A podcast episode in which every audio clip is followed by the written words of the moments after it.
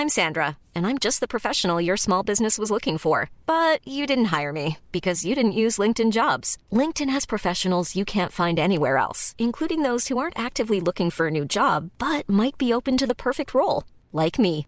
In a given month, over 70% of LinkedIn users don't visit other leading job sites. So if you're not looking on LinkedIn, you'll miss out on great candidates like Sandra. Start hiring professionals like a professional. Post your free job on linkedin.com/people today. There's a mistake. Moonlight, you guys won Best Picture. Well, there were three of us in this marriage. Ich zitiere, Herr Präsident, mit Verlaub, Sie sind ein Arschloch. Und wenn die Frauen mit den Boys schlafen, dann müssen sie sich hier anfangen. Well, I'm not a crook. Does everybody remember our Nipplegate? Ich nehme diesen Preis nicht an. I did not have sexual relations with that woman. Wenn wir Freunde wären, dann müsstest du so einen Scheiß überhaupt nicht machen. Ich wiederhole, ich gebe Ihnen mein Ehrenwort. Herzlich willkommen bei Ehrenwort, ein Podcast über Skandale. Ich bin Jakob. Und ich bin Fabienne. Und wir sprechen alle zwei Wochen über die großen und die kleinen Skandale aus Politik, Popkultur und Zeitgeschehen. Aber was erzähle ich euch das? Ihr wisst es bestimmt inzwischen alle.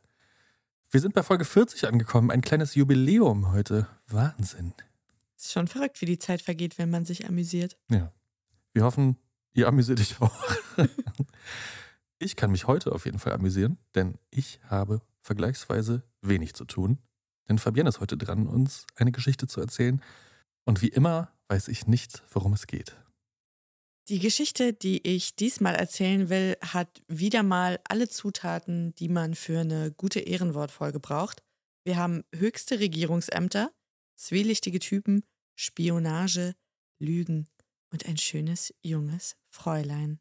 Wir reisen in die 1960er Jahre in die aufregendste europäische Metropole dieser Zeit, nämlich nach London. Dort werden Miniröcke in die Beatclubs der Stadt ausgeführt oder in die Carnaby Street. Es wird über die Pille und den Roman Lady Chatterleys Lover gestritten und im Radio singen die Beatles Please, Please Me. Youth, the swinging youth who have given staid and sober old London its recent swinging metaphor. And it's the voice of youth which is decreeing change in this city of increasing contrasts. Exuberant, extrovert, exhibitionist, not even the gay young things of the 20s could make such a shattering impression on our capital as this generation. Swinging London, changing London. Down with the old, up with the new. Das ist jetzt total klischeebehaftet, aber ich musste sofort an Austin Powers denken. Okay, interessante Assoziation. Hätte ich nicht erwartet. Also es ist der Beginn einer Dokumentation, die da hieß Swinging London von 1967 und die fasst so ein bisschen ja, das Lebensgefühl dieser Stadt in jenen Jahren zusammen. Also eine in mehrfacher Hinsicht aufregende Zeit, die da angebrochen ist, Anfang der 60er Jahre. Und genau in diesem Moment of Time spielt die heutige Geschichte die sogenannte Profumo-Affäre. Ah, der Name ist mir bekannt, aber ich weiß nicht, ob ich nur an eine Parfümmarke denke oder ob es wirklich irgendwo klingelt bei mir. Lustig, es gibt tatsächlich einen Duft, der heißt Aqua di Profumo. Mhm. Ich glaube von Armani. Keine Ahnung, nagelt mich nicht drauf fest. Aber was eben klingt wie ein Damenduft, das ist einer der größten politischen Skandale im Vereinigten Königreich gewesen.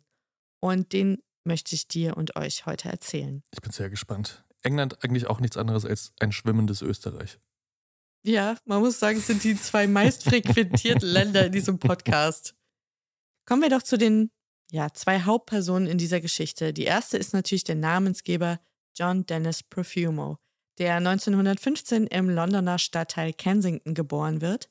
Sein Vater Albert, Baron Profumo, entstammt einer italienischen Adelsfamilie, ist Rechtsanwalt und Diplomat und erhält Anteile am größten Versicherungskonzern jener Jahre. Mit anderen Worten, die Familie Profumo ist ziemlich reich und ziemlich einflussreich.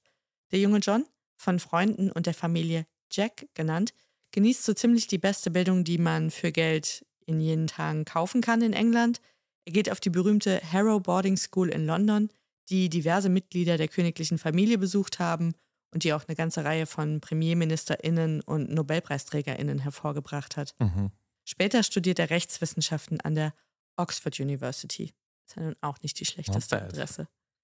Also John Profumo eigentlich ein Gewinnertyp, einer, der auch nicht ganz schlecht aussieht, der die Frauen liebt, aber der bei seiner Partnerinnenwahl nicht immer ein ganz glückliches Händchen beweist. Und das zeigt sich schon zu Studienzeiten. Da datet er nämlich das deutsche Model Gisela Klein, die sich später als eine Spionin der Nazis entpuppt. Oh. Tja, wer kennt es nicht? Ein Honeypot. Also nicht ganz, die hat nicht ihn ausspioniert, sondern die ist nach der gemeinsamen Zeit in England nach Paris gegangen und dort hat sie dann ah. für den Geheimdienst der Deutschen gearbeitet. Okay. Aber trotzdem ist natürlich später, als das dann rausgekommen ist, Jahrzehnte später, ist ihm das nochmal vor die Füße gelegt worden zumindest. Schon in jungen Jahren engagiert sich John Profumo politisch und wird mit 21 Jahren Mitglied der Tories, also der konservativen Partei. Er geht 39 zum Militär, er dient erst in Nordafrika und dann in Italien und landet später auch beim D-Day in der Normandie. Und bei Kriegsende ist er Officer of the Order of the British Empire und wird selbst von den Amerikanern für seine militärischen Verdienste ausgezeichnet. Hochdekoriert nimmt er nun seine politischen Ambitionen wieder auf nach dem Krieg, denn schon 1940 war er bei einer Nachwahl als konservativer Kandidat für die Kleinstadt Kettering in das britische Unterhaus gewählt worden und war damit der jüngste Parlamentarier Großbritanniens. Er unterstützt dann auch gleich gemeinsam mit Labour den Sturz von Neville Chamberlain als Premierminister, der ja für seine Appeasement-Politik mit Hitler ziemlich in der Kritik steht und dann auch gehen muss. Das wiederum sorgt dafür, dass Churchill Premierminister wird und so weiter und so fort. Aber man sieht daran ganz gut, dass er sich an diesem Umsturz beteiligt hat. Der hatte keine Scheu, sich Feinde zu machen. Also weder in der eigenen Partei noch irgendwo sonst, obwohl er eben so ein Newcomer war. Und für viele Konservative war dieser Sturz ja echt sowas wie Nestbeschmutzung. Er verliert 1945 das Mandat in Kettering und geht dann mit der britischen Mission nach Japan. Und 1950, wenn also die nächste Parlamentswahl ansteht, kandidiert er in einem Wahlkreis, der als absolut gemachtes Rennen gilt für die Konservativen. Also der Sitz ist ihm sicher und er zieht dann erneut ins Unterhaus ein. Und so beginnt dann doch nach anfänglichen Rückschlägen die steile politische Karriere, die ihm ja eigentlich qua Geburtsrecht zusteht. 1940 war sein Vater auch gestorben, hatte ihm ein beträchtliches Vermögen hinterlassen. Und jetzt hat Profumo eigentlich ja alles. Er ist beliebt, er sieht gut aus, er ist verdammt reich, er ist Veteran mit Auszeichnung, der Stern am Himmel der Konservativen. Viel Einfluss. Also es hat ihm wirklich an nichts gemangelt. Ich musste auch so ein bisschen denken an so einige Personen, über die wir hier schon mal geredet haben. Karl Theodor zu Guttenberg, Christian Wulff. Krasser. Krasser. Also wirklich so Shootingstars mhm. in ihren Parteien und, und Kreisen wo man sagte, okay, wow, den kann ja gar nichts mehr aufhalten. Was soll jetzt noch kommen? Und das soll sich auch erstmal bewahrheiten, denn Profumo klettert die Karriereleiter immer weiter nach oben. Er wird Staatssekretär in verschiedenen Ministerien, später wird er Staatsminister für Auswärtige Angelegenheiten und 1960 wird er schließlich Kriegsminister unter Premierminister Harold Macmillan.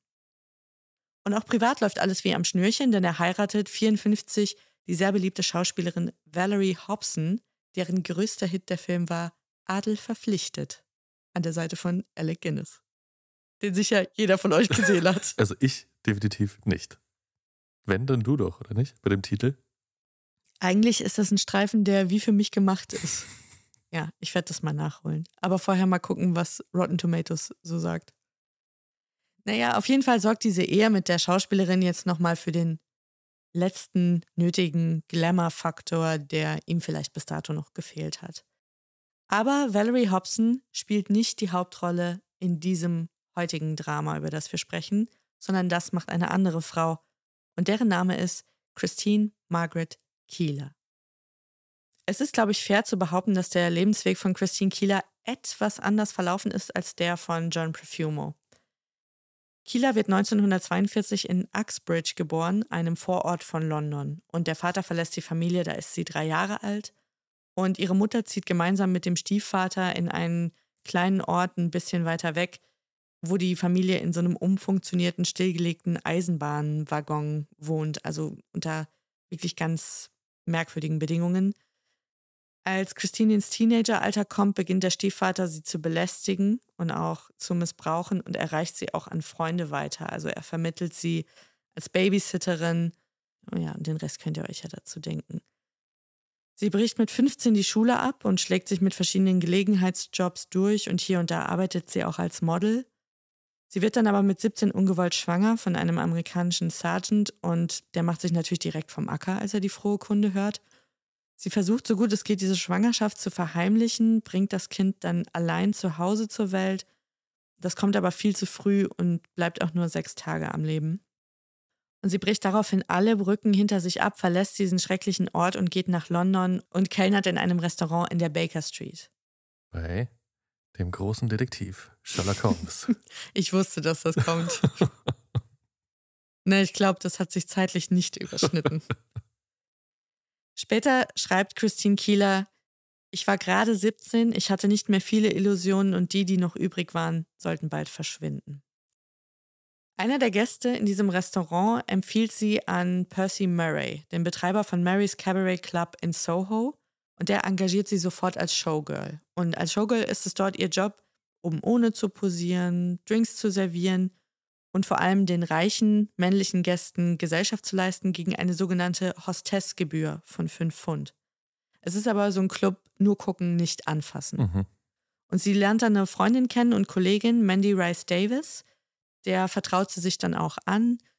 Und die beiden haben angeblich auch immer mal wieder so Flings oder auch Affären mit den Gästen, One-Night-Stands. Das sieht der Clubbetreiber aber nicht gerne, weil das gehört eigentlich nicht zum Markenkern dieses Etablissements. Und ich stelle mir das so ein bisschen Pretty Woman-mäßig vor, dass die beiden da gehofft haben, sie lernen wirklich einen super Typen kennen, der gut Kohle hat und der sie da raus heiraten kann, mehr oder weniger. Fun Fact an dieser Stelle, Jakob, wusstest du, dass Pretty Woman gar nicht als Rom-Com eigentlich gedacht war? Sondern als Horrorfilm? Nee, als Thriller, kein Scheiß. Ach, wirklich? Der Film sollte eigentlich 3000 heißen, also 3000. Die letzte Szene war, dass er sie aus dem Auto wirft und ihr 3000 Dollar hinterher schmeißt. Okay. Interesting Trivia. und tatsächlich näher am Plot von der Profumo-Affäre als mhm. ja, der tatsächliche Film Pretty Woman. Die Szene gab es dann später bei American Psycho zu sehen, immerhin. Wir müssen aufpassen, dass wir uns nicht noch zu so einem Film-Podcast oh, entwickeln. Ja, den braucht es nicht noch. Nee, ich glaube, da gibt es genug. Jetzt lernt Christine Kieler im Marys den gut situierten Osteopathen Dr. Stephen Ward kennen. Und dessen Klientenliste ist voller Politiker und sonstiger Prominenter. Er massiert zum Beispiel Winston Churchill oder auch Elizabeth Taylor. Mhm. Und er ist kein ganz unbegabter Maler. Er fertigt Porträts an, unter anderem von Mitgliedern der königlichen Familie und anderen Showgrößen jener Zeit. Also, habe ich das richtig verstanden? Er massiert und malt Korrekt. einflussreiche Menschen. Korrekt. Ja, ein ganz absurder Typ, dieser Stephen Ward. Und der nimmt jetzt Christine Kieler unter seine Flügel, wenn man so will. Und beide sagen auch Jahrzehnte später noch, dass sie nie eine romantische Beziehung hatten, sondern immer nur gute Freunde waren, beziehungsweise so eine Art geschwisterliches Verhältnis hatten. Und Kieler zieht aber trotzdem kurz nach dem Kennenlernen schon bei ihm ein. Und gut vernetzt, wie er ja nun mal ist, durch, du hast es gesagt, das Massieren und das Malen von irgendwelchen Berühmtheiten, nimmt er sie jetzt mit auf alle möglichen Partys, Empfänge, Soirees und stellt sie allen möglichen Leuten auch vor. Also sie ist jetzt so ein bisschen It-Girl durch ihn. Nicht direkt. Es wird sich klären. Okay. Stephen Ward war sowas wie ein Schleuser zwischen Halbwelt und mhm. der gehobenen Gesellschaft. Okay, verstehe. Das heißt, er hat sie nicht zu einem It-Girl gemacht, sondern eher zu einem Call-Girl. So ein Escort. Genau. Denn seine Geschäftsidee war, dass er an Männer aus dem Establishment eben schöne, meist mittellose junge Hühner vermittelt hat, die entweder diesen Männern Gesellschaft leisteten oder die eben auch mit denen ins Bett gegangen sind. Also auf gut Deutsch eigentlich ein Zuhälter. Ja. Also er hat sich so einen kleinen Prostitutionsring da aufgebaut. Ja. Wenn man mal ganz ehrlich ist. Und veranstaltet seine Partys auf den Estates von irgendwelchen Lords oder von Mitgliedern des Parlaments, von Bankern, von Diplomaten. Und das müssen zum Teil wirklich auch rauschende Feste gewesen sein, Orgien und, und, und. Und er sorgt irgendwie dafür, dass da immer genug weibliche Begleitung auch dabei ist. Okay, also da muss ich ja nochmal korrigieren. Masseur, Maler und Zuhälter, das ist ein magisches Dreieck, von dem ich noch nie gehört habe. Es soll ihm auch kein Glück bringen, um es mal vorwegzunehmen. Jetzt kann man sich ungefähr vorstellen, wo sich jetzt die Wege von Christine Keeler und John Profumo kreuzen, nämlich auf einer dieser von Stephen Ward organisierten mhm. Festivitäten. Am 1. Juli-Wochenende 1961 lässt sich Ward im Gästehaus eines Landguts von William Lord Astor, einem sehr einflussreichen ehemaligen Parlamentsabgeordneten der Konservativen und Herausgeber einer großen Tageszeitung, nieder. Er hatte dort dieses Gästehaus gemietet auf einem riesigen Anwesen und dort lässt er sich jetzt mit seiner Entourage die Sonne auf den Pelz scheinen. Und es gibt an diesem Wochenende eigentlich zwei Partys, die parallel stattfinden. In dem Haupthaus trifft sich sozusagen die Upper Class. Sogar der pakistanische Präsident ist zu Besuch. Mhm. Und ganz viele A-List-Politiker feiern dort. Und in diesem Gästehaus sind ebenso die Freunde von Stephen Ward, unter anderem eben auch Christine Keeler. Die einzige Schnittmenge, die es gibt zwischen diesen beiden Festivitäten, ist der Swimmingpool, weil den teilen sich beide Partys, mehr oder weniger. Und Christine Kieler springt gerade nackt in diesen besagten Pool, als der Lord zwei neue Gäste vorstellt, nämlich John Profumo und seine Frau Valerie. Und Profumo erkennt natürlich sofort die inneren Werte dieser 20 Jahre jüngeren Frau und fühlt sich sofort zu ihr hingezogen. Von ihrem Intellekt angezogen. Genau, von mhm. ihrer geistreichen Bemerkung, als sie nackt in diesen Pool sprang, sofort für sich eingenommen wollte er diese Frau unbedingt zum intellektuellen Austausch kennenlernen. So wie er den Playboy auch immer nur für die Artikel gelesen hätte. Ganz genau. Ja. Die Sorte ist das auf jeden Fall.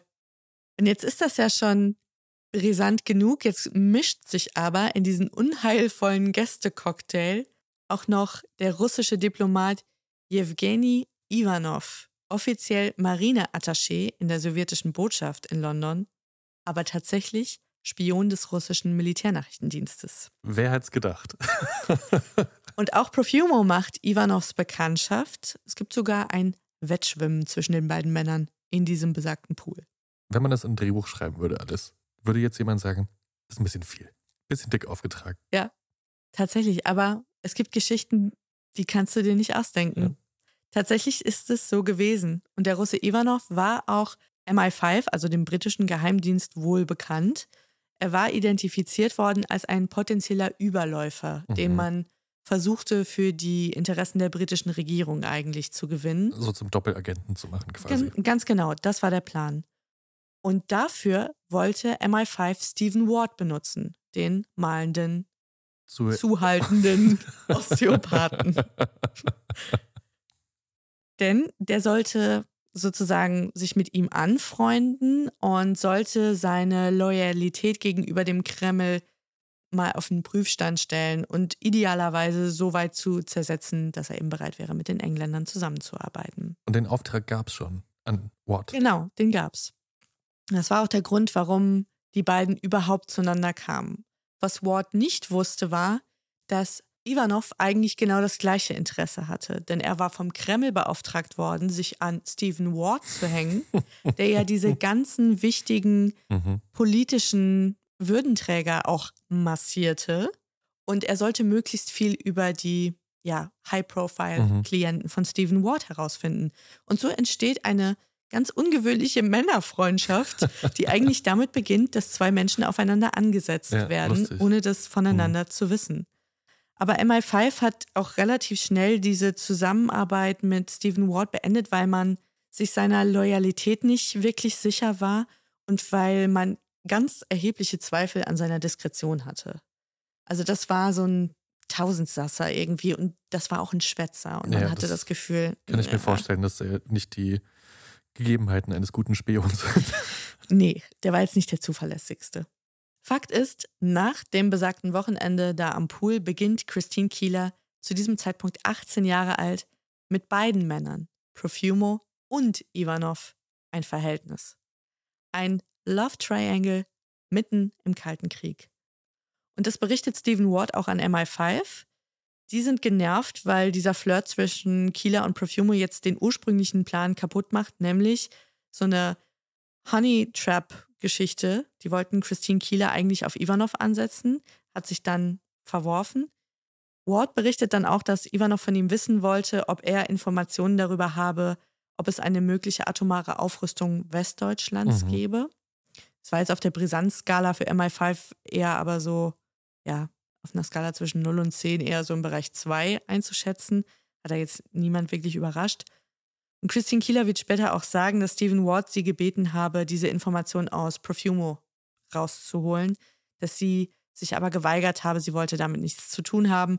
Und auch Profumo wird bestätigen, dass er nie irgendwelche geheimdienstlichen oder überhaupt politischen Infos mit ihr geteilt hätte.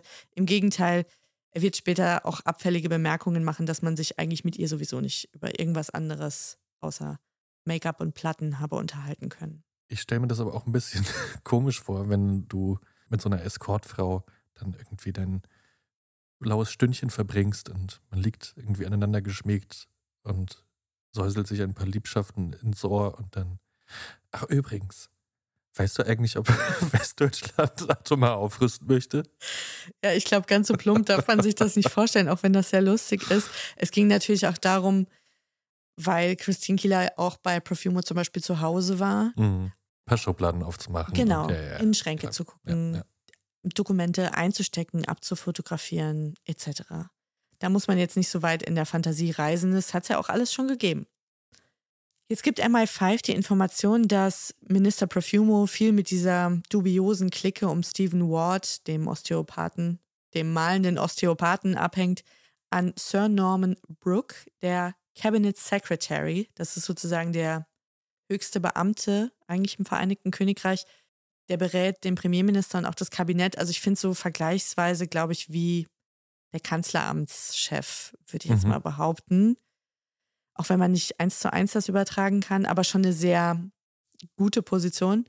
Der nimmt sich Profumo jetzt zur Brust und macht ihm unmissverständlich klar, dass er sich von dieser unheilvollen Mischpoke um diesen Osteopathen fernhalten soll. Und auch wenn von der Affäre mit Christine Kieler da noch gar nicht die Rede ist, hat Profumo jetzt Schiss, dass sein Geheimnis nicht mehr sicher ist, dass er sich durch irgendwas verraten hat. Und er will diese Beziehung lieber heute als morgen beenden. Und am 9. August 1961 schreibt John Profumo Christine Kieler einen Brief und der liest sich wie folgt. Darling, in großer Eile und weil ich dich nicht telefonisch erreichen kann, leider ist mir für morgen Abend plötzlich etwas dazwischen gekommen und ich kann nicht kommen. Es tut mir schrecklich leid, besonders weil ich übermorgen verreisen muss, dann Ferien sind und ich dich nicht sehen kann bis irgendwann im September. Verflixt nochmal. Bitte pass gut auf dich auf und laufe mir nicht weg. Love, Jay. Mit diesen wenigen Zeilen beendet der Politiker die nur wenige Monate andauernde Romanze. Manchmal liest man auch, dass es tatsächlich nur wenige Wochen waren, in Mhm. denen die beiden gedatet haben. Aber wie schon gesagt, das hat gereicht. Also sie war bei ihm zu Hause, sie hat ihn im Ministerium besucht, er hat sie mit der Limousine durch London gefahren. Und dass er fürs Schlussmachen die Briefform gewählt hat, das wird er später noch bitter bereuen. Aber fürs Erste scheint die kurze Affäre vorbei zu sein. Ganz leise, still und heimlich. Profumo schraubt weiter an seiner politischen Karriere und Christine Keeler hat einen neuen Mann an ihrer Seite. Es dauert nicht besonders lange. Aloysius Gordon, genannt Lucky, ein jamaikanischer Jazzsänger und wie alle Männer im Leben von Christine Keeler ein absoluter Hauptgewinn. Denn Gordon neigt zu cholerischen Wutausbrüchen, scheut weder verbale noch körperliche Gewalt und hat ein sehr amtliches Drogenproblem. Mhm. Und das Paar liefert sich Kämpfe wirklich sprichwörtlich bis aufs Blut. Einmal hält Gordon Kieler zwei Tage wie eine Gefangene und bedroht sie mit einer Axt. Boah. Und das ist der Moment, wo es ihr reicht und sie sich trennt. Das ist im September 62. Sie hat dann auch schon den nächsten Prinzen auserkoren sozusagen. Und das ist der Musikpromoter Johnny Edgecombe. Und der ist nun wirklich auch kein Prinz auf dem weißen Schimmel. Der kriegt mit Gordon einen dermaßen heftigen Streit über Christine Keeler, dass er ihm mit einem Messer durchs Gesicht geht. Und zwar so, dass Gordon mit 17 Stichen genäht werden muss. Wow. Also ein Glasgow-Smile, wie man das so schön nennt. Horror. Also wirklich auch ein ganz gewaltbereiter Typ, der noch dazu rasend eifersüchtig war. Also da ist sie wirklich vom Regen in die Traufe gekommen. Das war überhaupt keine Verbesserung, gemessen am Vorgänger. Und so kommt es auch, dass sie sich relativ schnell schon wieder von ihm trennt. Und sie hat das eigentlich immer so gemacht, sie hat einen Typen kennengelernt, dann ging das ein paar Tage gut, ist sie mit dem zusammengezogen direkt, dann ging das auseinander, dann ist sie zurück zum Osteopathen Ward. Dann kam irgendein neuer Mann in ihr Leben, wieder ein paar Tage oder Wochen ging es gut, dann ist sie zurück zu Stephen Ward. Also sie ist immer wieder mhm. zurück zu dem malenden, massierenden, massierenden, zuhaltenden Osteopathen. Wannabe-Spion. Genau. Natürlich will Johnny Edgecombe auch nicht akzeptieren, dass sie mit ihm Schluss macht. Und kurz vor Weihnachten taucht er vor ihrer Wohnungstür auf und als er merkt, dass alle seine Versuche, sie zurückzugewinnen, ins Leere laufen, schießt er siebenmal durch die geschlossene Tür. Alter Schwede. Es bleiben alle unverletzt. Also Mandy Rice Davis, ihre Freundin und Christine Keeler sind zu dem Zeitpunkt in der Wohnung. Aber Johnny Edgecombe wird verhaftet und wird sieben Jahre eingebuchtet wegen mhm. versuchten Mordes. Das macht solche Schlagzeilen, diese Geschichte, dass der Kreml den Russen Ivanov jetzt zurückholt nach Moskau, weil sie sagen, okay, gar keinen Bock jetzt hier auch noch in so ein hässliches, wie heißt es immer so schön, Familiendrama mhm. verwickelt zu werden. Inwiefern ist der da noch involviert in diese ganze Nummer? Der war einfach immer mit in diesem Dunstkreis, Dunstkreis von Ward, von, Ward, von Kieler. Okay. Die waren ja dann irgendwann immer eine große Clique. Ja. Mal die Leute, die Christine Kieler dann mit reinbrachte, das war so die Kategorie Pack schlägt sich, Pack verträgt mhm. sich irgendwie so. Und jetzt war das aber plötzlich nicht mehr witzig, mit dieser Schießerei und jetzt war klar, jetzt gibt es ein Gerichtsverfahren. Und der Kreml wollte vermeiden, dass er irgendwann mal interviewt wird von der Polizei oder was auch immer. Genau, dass ja. er mal geladen wird als ja, Zeuge dass vor die Gericht. Aufmerksamkeit auf ihn gelenkt wird. Genau, oder ja. dass einer der anderen Zeugen, zum Beispiel Christine Kieler, ihn mal fallen lässt bei einer Vernehmung oder so. Und deswegen haben sie ihn da aus dem Verkehr gezogen. Christine Kieler erzählt jetzt mittlerweile ihre Geschichte mit Profumo und mit dem Russen und auch mit Edgecom eigentlich jedem, der es hören will, wahrscheinlich auch vielen Leuten, die es nicht hören wollten. Und unter anderem drückt sie diese Geschichte einem Labour-Politiker aufs Auge, den sie auf einer privaten Weihnachtsfeier kennenlernt.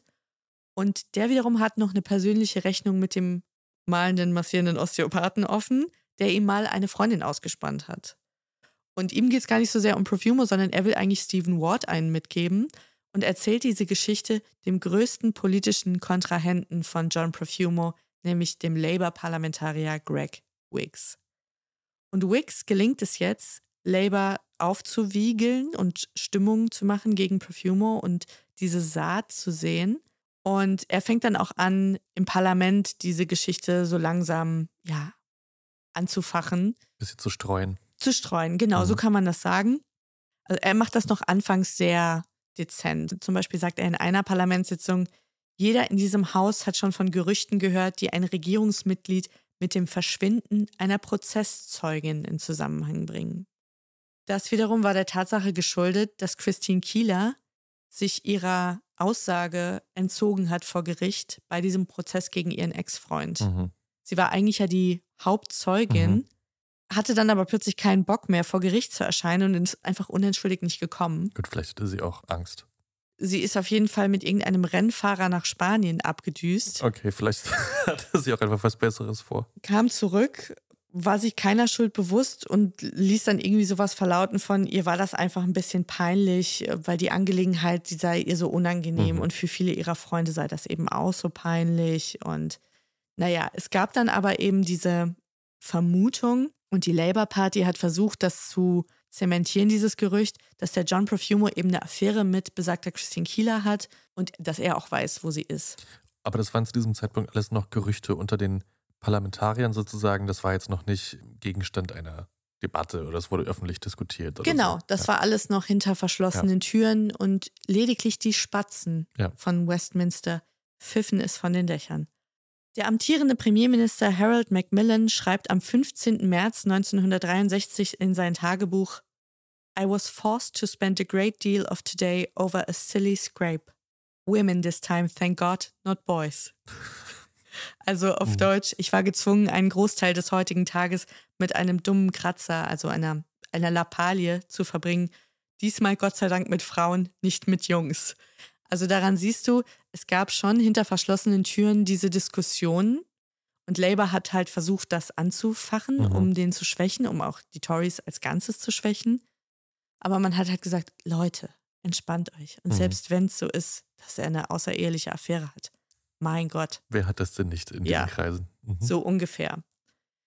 Aber der politische Druck wird größer und nun irgendwann wird von Profumo verlangt, dass er sich dazu verhält und dass er sich im Unterhaus zu den erhobenen Vorwürfen äußert.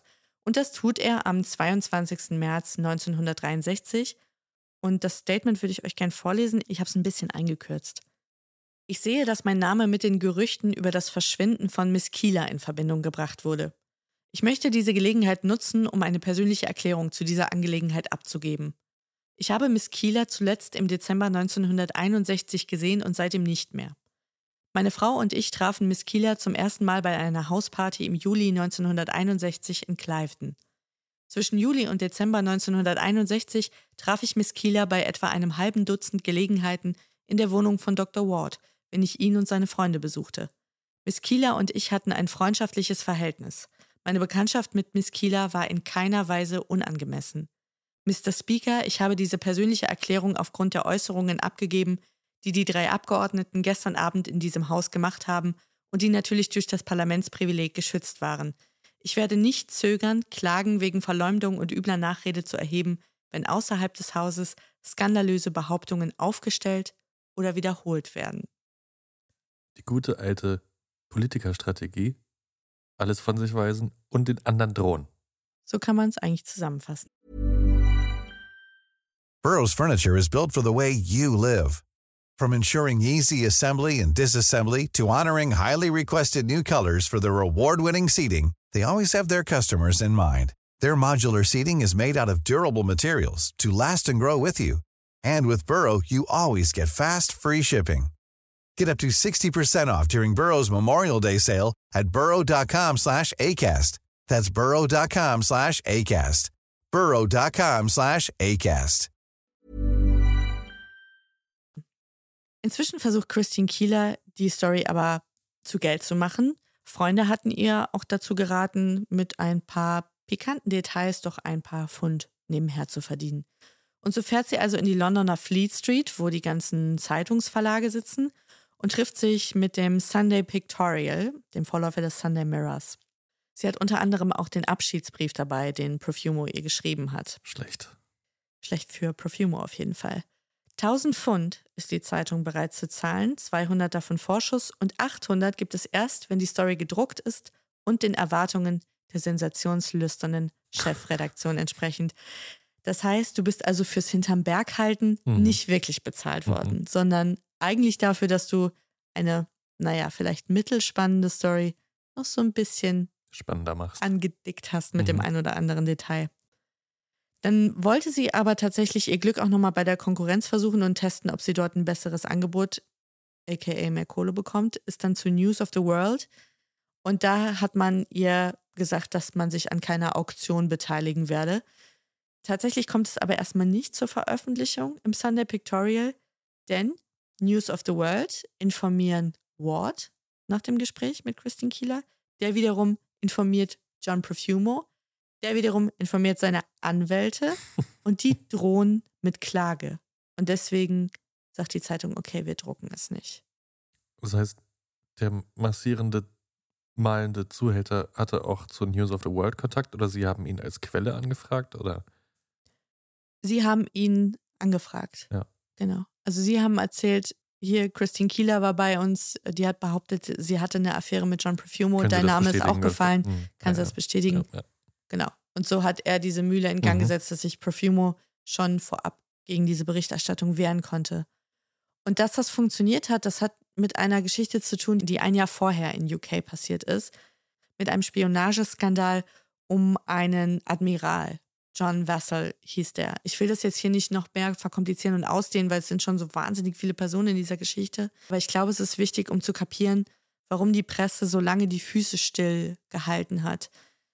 John Vassal war Admiral und er war homosexuell. Die Russen haben das irgendwie mitbekommen und haben ihn gezwungen zu spionieren für sie. Und als das aufgeflogen ist, musste Vassal 18 Jahre in Haft. Boah. Dann hat die Regierung aber dafür gesorgt, dass auch noch zwei Journalisten inhaftiert wurden für Ach. mehrere Monate, die ihre Quellen nicht verraten wollten. Ach was.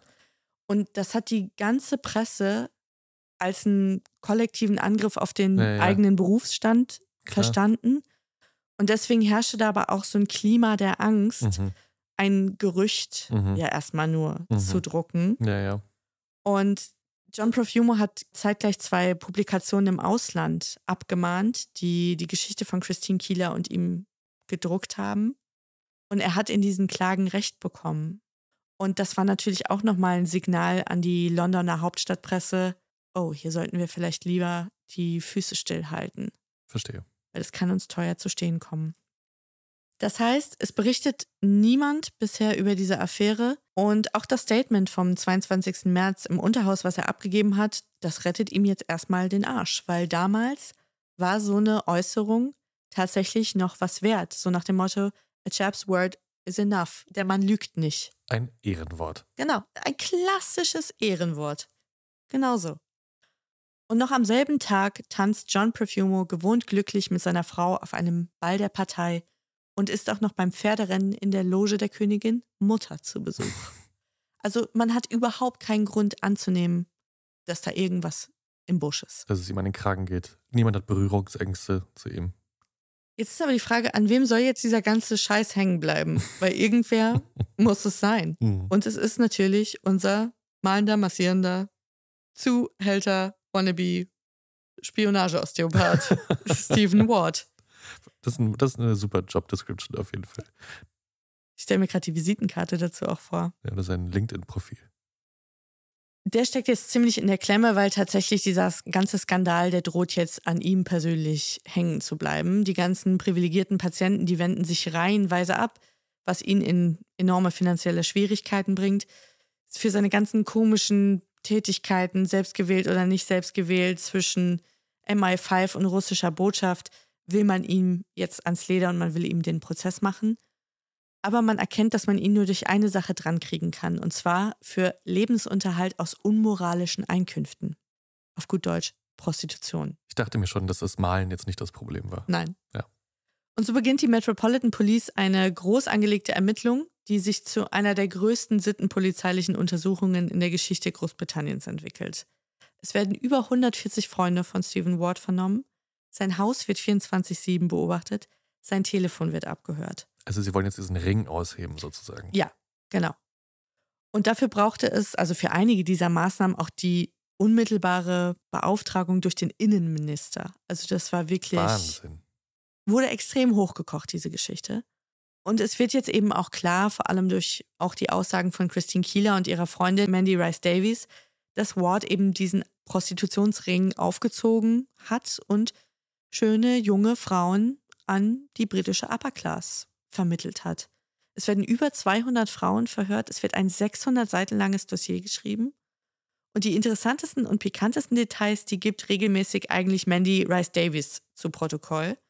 Ich zitiere aus einem Spiegelartikel aus dem Jahr 1963. Die Preise von Wards Callgirl-Ring hätten bis zu 1000 Mark pro Nacht betragen. In Klammern Nitribit-Taxe 450 Mark. In Anlehnung an Rosemarie Nitribit, die einen ähnlichen Job in Frankfurt gemacht hat. Ihre Aussagen, also die von Mandy, füllten fünf eng beschriebene Protokollseiten. Wards weibliche Schützlinge, so sagte sie, hätten stets drei Dinge gemeinsam gehabt. Sie waren jung, hübsch und besaßen ein Telefon. Ward will jetzt, es steht ja auch mit dem Rücken zur Wand, unbedingt seinen Ruf reinwaschen. Und deswegen schreibt er diese Profumo-Affäre an das Büro des Premierministers, an den Innenminister, an die Zeitungen. Aber es kommt keine Reaktion. Denn es sind ja auch keine Neuigkeiten für MI5. Die wussten ja eigentlich von Anfang an, dass diese Liaison besteht, auch diese Dreiecksbeziehung mit dem Russen. Und der Legende nach, ich weiß nicht, ob das stimmt, sollen sich sogar zwei Einheiten von MI5 mal vor der Wohnung von Christine und Mandy über den Weg gelaufen sein. Die einen haben den Russen beschattet und die anderen haben den Kriegsminister Profumo beschattet.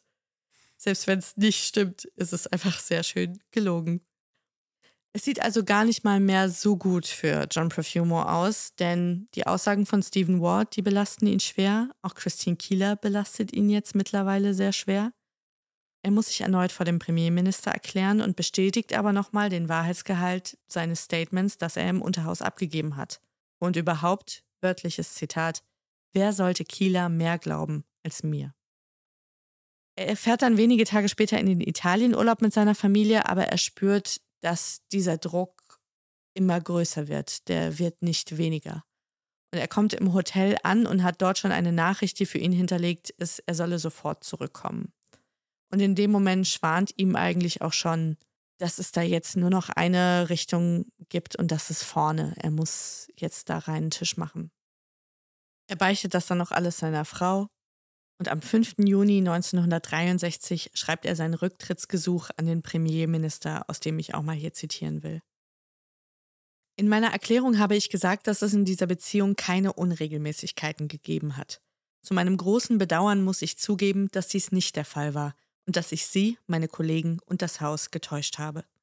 Ich bitte Sie um Verständnis dafür, dass ich dies getan habe, um, wie ich dachte, meine Frau und meine Familie zu schützen, die ebenso getäuscht wurden wie meine professionellen Berater.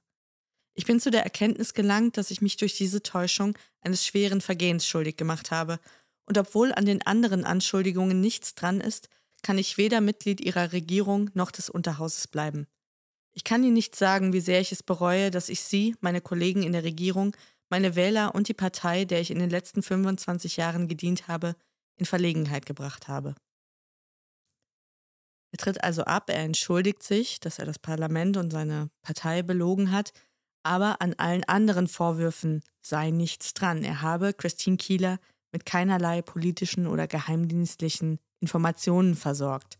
Alles nur Pillow Talk. Mhm. Tags drauf zitiert The Times aus dem Antwortschreiben des Ministers und schreibt dazu, es gibt wohl kaum ein bedauerlicheres Dokument in der britischen Politikgeschichte als das Rücktrittsschreiben von Herrn Profumo. In seiner Antwort sagte der Premierminister, Zitat, dies sei eine große Tragödie für Sie, Ihre Familie und Ihre Freunde. Und die Zeitung kommentiert darauf, es ist auch eine große Tragödie für die Integrität des öffentlichen Lebens in Großbritannien. Wo man sich eben bis vor kurzem noch in Zurückhaltung übte, da geht jetzt natürlich der tosende Sturm los. Weil es jetzt mehr oder weniger offiziell ist. Ja, jetzt muss man auch keine Verleumdungsklage mhm. mehr fürchten, denn jetzt ist die Sache raus und es ist quasi ein gefundenes Fressen für alle, jedes noch so schlüpfrige Detail dieser Geschichte ans Licht zu zerren. Es wird also richtig zugelangt, vielleicht auch aus Rache noch für diese John Vassell-Geschichte, man weiß es nicht. Zum Beispiel druckt jetzt Sunday Pictorial den besagten Abschiedsbrief, den Profumo an Kieler geschrieben hat. News of the World druckt die Beichte der Christine. Die Tories wenden sich natürlich von Profumo ab, denn schließlich hatte er auch seine Parteikollegen angelogen. Er hat ja zum Beispiel auch seinen Parteifreund und den Speaker of the House, Ian McLeod, angelogen, der ihn gefragt hatte, Look, Jack, the basic question is, did you fuck her? Wow. Woraufhin Profumo mit Nein geantwortet mhm. hatte. Die Tories diskreditieren jetzt Christine Kieler natürlich als so eine Art Gottesanbeterin, die die Männer erst bezirzt, dann mhm. ausnimmt und dann irgendwie in die Ecke spuckt. Die schwarze Witwe. Stephen Ward, der malende, massierende Zuhälter-Osteopath, der solle mit den Sowjets unter einer Decke stecken. Es wird also ganz viel debattiert, lamentiert. Äh, kurzzeitig wird verlangt, auch in der Presse, die Regierung solle geschlossen zurücktreten. Weil sie ihn gedeckt haben oder nicht genug hinterher waren bei der Sache. Ja, es entbrennt eine ganz heftige Debatte im Parlament, in der die Opposition der Regierung komplettes Versagen vorwirft, weil man die Angelegenheit völlig falsch eingeschätzt mhm. habe. Man hätte ein nationales Sicherheitsrisiko bewusst klein gehalten oder ignoriert zugunsten eines Parteifreundes, also aus so einer falsch verstandenen Kollegialität heraus. Naja, und wie über die involvierten Frauen und auch über Stephen Ward gesprochen worden ist, das kannst du dir ja ungefähr ja. vorstellen. Jetzt beginnt gegen den Osteopathen tatsächlich auch der Prozess und der gießt zusätzliches Öl ins Feuer und, und entfacht nochmal mehr das öffentliche Interesse an dieser ganzen Causa. Denn jetzt ist dieses ganze muntere Personeninventar auch noch zu Gericht geladen, um Aussagen zu machen. Unter anderem auch Keeler und Rice Davies.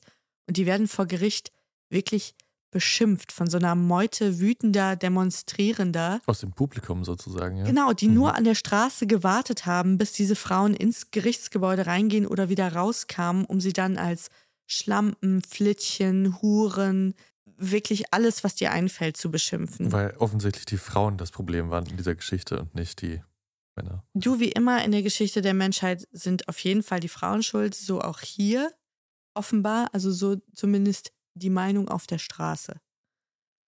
Die Öffentlichkeit wird vor allem getröstet durch die doch sehr illustren Schilderungen von Mandy Rice Davies über diese ja doch sehr eskalativen Feste, die da stattgefunden haben, wo wohl auch nicht ganz unbekannte Mitglieder der Upper Class und des Establishments nur mit Socken bekleidet gefeiert haben, sich wilde Orgien leisteten oder ja auch einfach mal nur mit einer Maske im Gesicht und sonst wie Gott sie schuf, ihren Gästen Getränke reichten.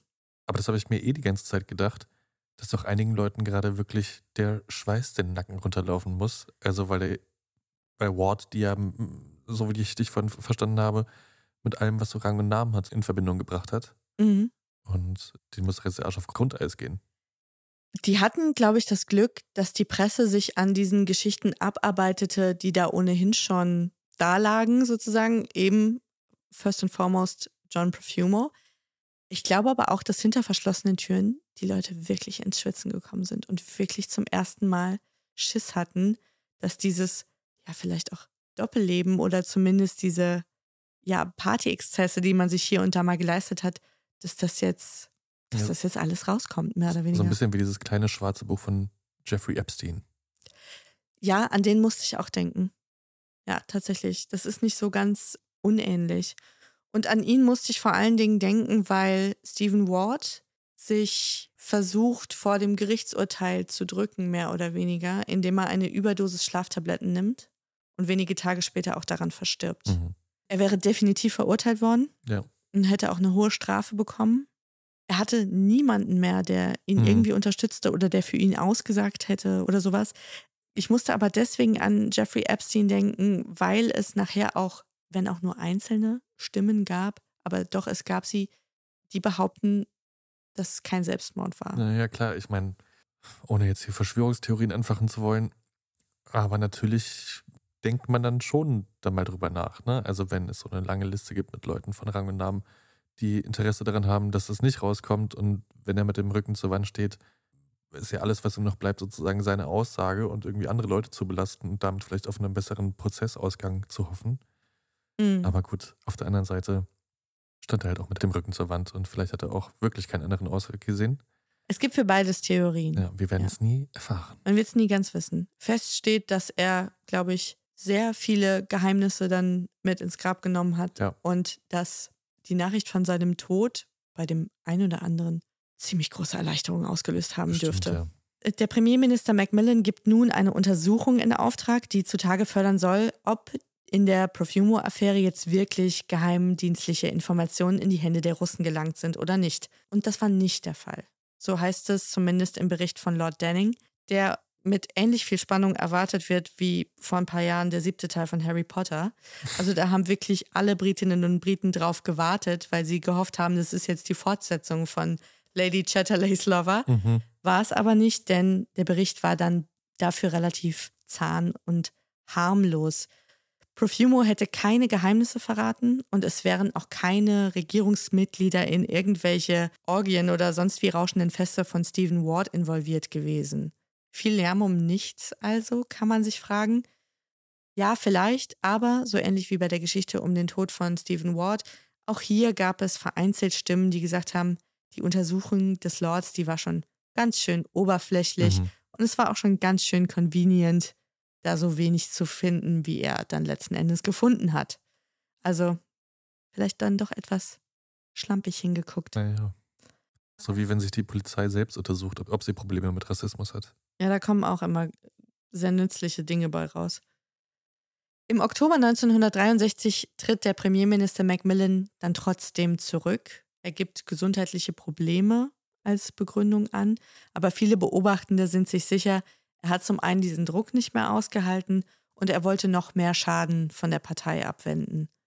Und bei der nächsten Wahl gibt es dann auch prompt die Quittung, die Tories verlieren ganz massiv an Vertrauen und Harold Wilson von der Labour Party führt fortan die Geschicke des Königreichs. Viele politische Beobachtende sagen auch heute noch, dass der Profumo-Skandal eigentlich das Ende dieser alten aristokratischen konservativen Partei war und der Beginn des New Toryism, also dieser Art von Konservativismus, den man mit Thatcher mhm. und, und solchen Namen eben verbunden hat. Und es war tatsächlich eine der allerersten politischen Vertrauenskrisen in England, weil man damals tatsächlich nicht gewohnt war von einem Politiker, dass der lügt. Mhm. Also, dass ein Politiker im Parlament nicht die Wahrheit sagt, das war unvorstellbar. Ja. Lange her. das kann man sagen. Natürlich gibt es zahlreiche Anspielungen auf diese Affäre auch in der Popkultur. Schon 1963 erschien der satirische Song Christine, den eine Schauspielerin gesungen hat, der ein großer Hit in England war. Ich verlinke den auch gerne in den Show Notes. Ich hätte ihn jetzt auch gerne angespielt, ich konnte aber nicht mehr rausfinden, ob irgendein Label die Rechte daran hat und ich vermute mal ja. Mhm. Und das war es mir dann doch nicht wert. Deswegen, ich verlinke ihn gerne. Ihr findet aber auch zum Beispiel eine Anspielung in dem Song We Didn't Start the Fire von Billy Joel. Ja. Also da vielleicht auch nochmal genau hinhören. Und er zählt ja auch 500 Dinge auf in diesem Song. Das ist korrekt. Wer die Anspielungen auf Perfumo findet, darf sie behalten. Wie ging es jetzt für die einzelnen Leute in dieser Geschichte weiter oder wie ging dieses Anti-Märchen jetzt aus? Christine Kieler verkauft die Profumo-Affäre so gut es geht an verschiedene Medien. Sie muss für neun Monate ins Gefängnis, weil sie wegen Meineid verurteilt wird. Da mhm. ging es um ein Verfahren gegen irgendeiner ihrer zahlreichen Ex-Freunde, der schon wieder irgendwen krankenhausreif geschlagen hatte und sie hatte dann für den ausgesagt. Okay, das hatte jetzt aber nichts mit der Das hatte mit der Perfumer-Affäre gar nichts zu tun. Aber daran siehst du auch, die kam aus diesem ganzen ja. ja Personenkreis auch überhaupt nicht raus. Hätte es damals nur schon den Dschungel gegeben?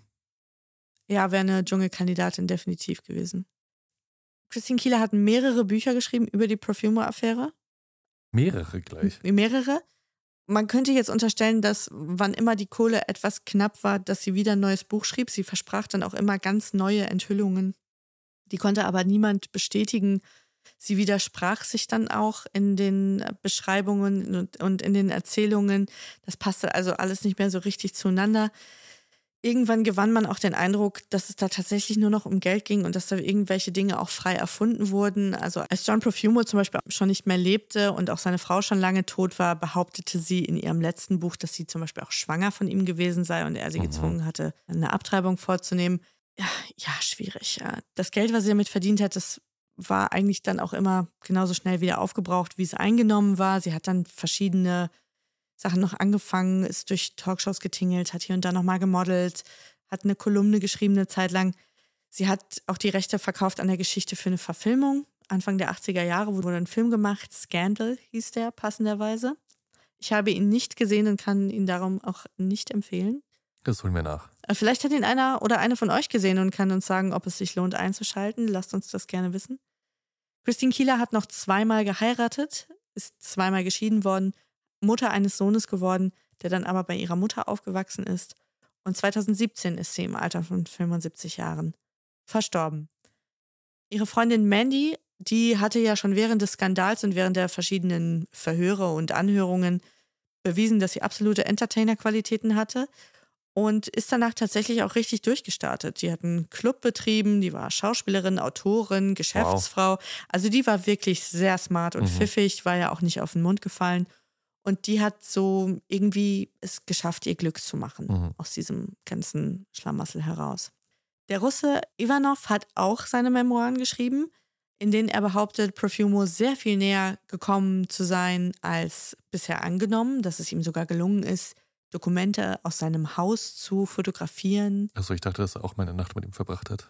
Nee, da muss ich enttäuschen. da muss ich passen an der Stelle. Das ist das Einzige, was nicht vorgefallen ist in der Profumo-Affäre und wo sich alle Beteiligten relativ sicher sind, dass das nicht stattgefunden hat. Aber auch bei den Memoiren des Russen, you'll never know. Man weiß es nicht. Also er sagt, er ist da an geheimdienstliche Dokumente gekommen. Klar, es fehlt natürlich auch die bessere ja. Geschichte. Verkauft sich auf jeden Fall besser als ich war nicht dabei und habe auch nichts rausgefunden. ja. ja, und jetzt wollen wir natürlich alle noch wissen, was aus Profumo geworden ist. Ja, wie ihr euch sicher denken könnt, und du dir auch, dessen politische Karriere war natürlich vorbei. Er ist deutscher Verkehrsminister geworden danach. Nee, leider nicht. Vielleicht wäre dann vieles hier anders gelaufen, man weiß es nicht. Profumo hatte sich vollkommen zurückgezogen aus dem öffentlichen Leben nach diesem Skandal und hatte seine ganze Energie darauf verwendet, eine Wohltätigkeitsorganisation in East London zu unterstützen, nämlich Toynbee Hall heißt die. Die gibt es schon ewig lange und die gibt es auch heute noch. Die machen viele, viele tolle Projekte, um vor allem einkommensschwächere Familien zu unterstützen. Und er hat sich da dermaßen reingekniet, dass es ihm gelungen ist, über die Jahre und Jahrzehnte sich zu rehabilitieren, also seinen guten Ruf wiederherzustellen. Ja, Respekt, damit hätte ich jetzt wirklich nicht gerechnet. Der war so ein bisschen Phönix aus der Asche mäßig. Mhm. Er ist sogar von Königin Elisabeth zum Companion of the British Empire noch ernannt worden. Na, das ist so meine Comeback-Story.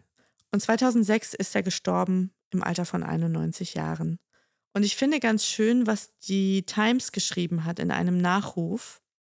Perfumo arbeitete sich zurück und wurde durch seine Arbeit unter den Armen und Ausgestoßenen des East Ends zu einer angesehenen Persönlichkeit. Ob dies eine Entschädigung für den Verlust seiner politischen Karriere war, ist zweifelhaft. Aber zu seinem ewigen Verdienst ist zu sagen, dass Profumo sich nie im Nachhinein rechtfertigte. Er akzeptierte, dass der Fall Profumo zu seinen Lebzeiten nie verschwinden würde und dass die regelmäßige Ausgrabung seiner Details sein Los für alle Zeiten war. Ja.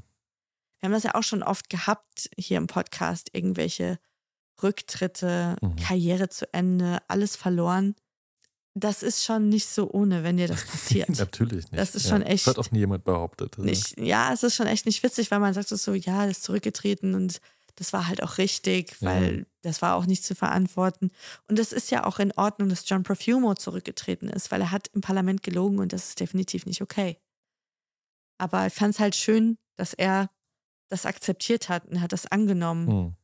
Weil man kann es natürlich auch machen wie Christian Wulff und so ein peinliches, weinerliches Buch schreiben, wo ja, man nochmal sagt, dass alle anderen schuld sind am eigenen Schicksal. Und das fand ich jetzt irgendwie sehr ritterlich. Nee, also ich finde, das ist ja der ehrenhafteste Weg, den du gehen kannst danach eigentlich. Also ich will jetzt nicht von jedem erwarten, dass er dann auch sofort irgendwie in ein Charity-Projekt einsteigt, aber wenn es irgendwie offensichtlich ist, dass es so oder so ähnlich vorgefallen ist, dann steh doch einfach dazu und versuch den Weg anders weiterzumachen. Aber dieses irgendwie irgendwo in Managementvorstand einzutreten und dann zu Lebzeiten immer noch behaupten, dass alles nicht so war und dass man nur Opfer einer Schlammschlacht war, ist halt einfach weak. Total unsouverän. Und ich finde, er hat das Richtige gemacht. Er war ja zweifellos ein finanziell sehr unabhängiger Mann und hat einfach gesagt, gut, dieser Zug ist für mich abgefahren. Ja. Dieses Leben existiert für mich nicht länger. Ich stecke jetzt einfach all meine Energie und all mein Geld in diese Charity-Arbeit ja. und ist darin dann aufgegangen. Und vielleicht hatte er das glücklichere Leben als ja eine mögliche Karriere als Berufspolitiker bis ans Ende seiner Tage oder vielleicht sogar als Premierminister. Vielleicht. Auf jeden Fall das schönere Ende zu Pretty Woman. ich muss noch einen einzigen Kommentar zu dieser Geschichte loswerden, über den ich mich wirklich köstlich amüsiert habe. Und zwar habe ich im Zuge der Profumo-Affäre herausgefunden, dass der französische Präsident Charles de Gaulle offenbar ein sehr großer Fan des britischen Pressewesens in all seiner Schmuddlichkeit Aha. gewesen sein muss. Und er hat auch mit regem Interesse diese Profumo-Affäre verfolgt aus dem Ausland. Und als er vom Selbstmord Stephen Wards in der Zeitung las, soll er gesagt haben, das soll den Engländern eine Lehre sein, sich wie die Franzosen zu benehmen. Stark. Das oh, finde ich großartig. Super. Oh, wirklich super. sehr witzig. Herrlich. Ja, und das war die Geschichte über John Profumo und Christine Kieler. Ey, vielen Dank. Tolle Geschichte. Ein Wunder, dass sie erst so spät in diesem Podcast kommt, weil ich finde, die hatte alles. Ganz ja, oder? Ich habe nicht zu viel versprochen nee, am Anfang. Großartige Geschichte. Ich habe ja am Anfang mal gesagt, Hätte das jemand in Drehbuch geschrieben, wäre sofort der Kommentar gekommen, dass es ein bisschen dick aufgetragen ist. Ich finde, diese ganze Story wirkt wie aus den Händen der Coen Brothers. Also so wie Fargo oder Big Lebowski. Das hatte irgendwie so ein bisschen alles so Halbwelt und Menschen mit Einfluss und eine Aneinanderkettung von schlechten Entscheidungen und nur Freaks. Also ja, mir hat es sehr gut gefallen. Weißt du, an welchen Coen Brothers Film das mich erinnert? An diesen, der nicht zu den Top Coen Brothers Filmen gehört, äh, Burn, After, after Reading. reading. Ja. Weil das ja im Grunde genau die gleiche Geschichte ist. Wenn du mal einen Strich drunter machst, ist es ja so eine Non-Geschichte eigentlich mhm. gewesen. Ne? Es ist ein Minister, der eine Affäre hatte, sowie tausende Minister vor ihm und nach ihm auch. Das Interessante oder ja, Pikante war ja diese Geschichte mit dem Russen dann noch Mhm. da drin und dieser Vorwurf Spionage, Ja. ja. nein. Und man muss ja sagen, wenn man jetzt diesem offiziellen Denning Report glaubt, an diesem Spionagevorwurf war nichts dran. Dieser Ivanov war offenbar ein Wichtigtour und Stephen Ward war Mhm. auf jeden Fall ein krasser Wichtigtour. Aber that's it. Aber bevor wir uns jetzt in noch weiteren Filmreferenzen verhadern und dann doch noch zu einem Filmpodcast werden, was wir tunlichst vermeiden wollen, bedanke ich mich bei dir für die gute Geschichte. Das war doch mal eine würdige 40. Folge Ehrenwort. Da bin ich froh. Und wie wir heute auch gelernt haben, Charles de Gaulle wäre Ehrenwort-Abonnent. Insofern Mit Sicherheit, ja. auch nochmal an euch der Bi-Weekly Reminder. Schreibt uns doch eine nette Bewertung, hinterlasst uns Sterne, erzählt es euren FreundInnen, abonniert uns auf Instagram, at Ehrenwort Podcast, wo es bestimmt auch das ein oder andere Bild zu sehen gibt zu diesem Skandal. Ich bin schon sehr gespannt, was wir da zu sehen bekommen. Eine wunderschöne Christine Kieler werdet ihr sehen. Da bin ich schon sehr gespannt drauf. Aber natürlich auch auf Profumo selbst, so wie du ihn angekündigt hast. Und wir hören uns in zwei Wochen wieder. Willst du noch verraten, was du machst? Endlich bin ich mal an der Stelle, an der du sonst so bist. Fabi, ich habe nicht den blassesten Schimmer. Boah, das erleichtert mich gerade so sehr, weil ich habe mich schon so beschissen gefühlt, weil immer wenn du mich fragst, sag ich so, ja, ich weiß das nicht. Hm. Nee, ich gucke jetzt mal die Tage in unser Postfach, weil wir haben sehr, sehr viele Zusendungen bekommen in den letzten Wochen und Das Monaten. stimmt. Und da pick ich mir mal eine richtige Perle raus. Versprochen. Ich freue mich. Also bis in zwei Wochen. Bleibt sauber. Tschüss. Tschüss.